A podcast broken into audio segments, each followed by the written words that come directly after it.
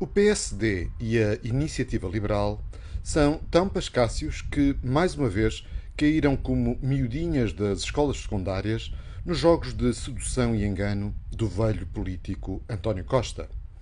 PSD e IEL, partidos da esquerda moderada, comentaram a apresentação do embrulho de medidas do governo a pretexto da inflação com conversas parvas típicas de adolescentes com dor de cotovelo por o PS ter aproveitado ideias que a oposição já antes tinha sugerido.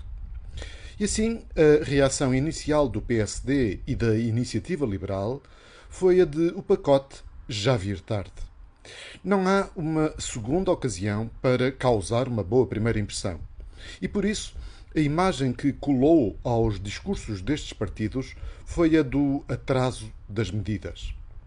Costa, experiente e hábil na manipulação, nem sequer precisou de responder aos ingênuos opositores para colher os louros de ser visto pela generalidade da opinião pública como sendo um primeiro-ministro que, pelo menos, está a tentar fazer algo contra a inflação.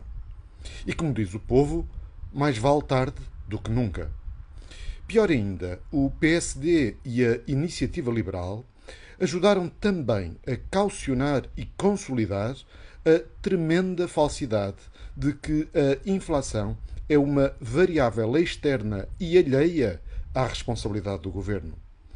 Esta gente é tão inábil e tão politicamente incompetente que é triste que a maior e mais descarada mentira que António Costa disse na sua comunicação ao país de segunda-feira passada tenha passado incólume e sem que a oposição tenha desmascarado a torpe patranha.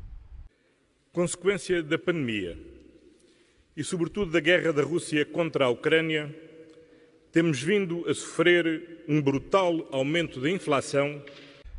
O aumento dos preços é consequência direta das políticas monetárias expansionistas aclamadas pelos políticos com injeções sucessivas de liquidez no mercado e manutenção de taxas de juro artificialmente baixas.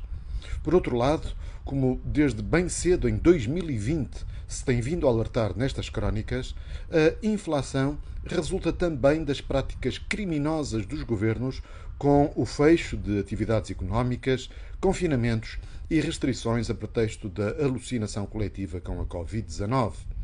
Assim, como o aumento da dívida pública e a distribuição de dinheiro através de bazucas só serviram para aumentar os danos económicos infligidos à generalidade dos portugueses.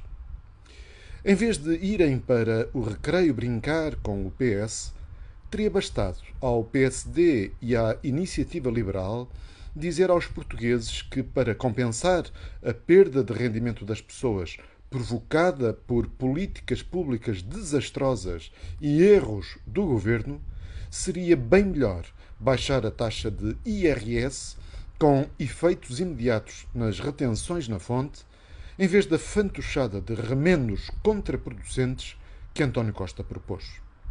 O governo de António Costa não está a dar nenhum apoio aos portugueses, quando muito estaria a repor e a devolver parte do produto de um roubo via impostos. Mas nem isso.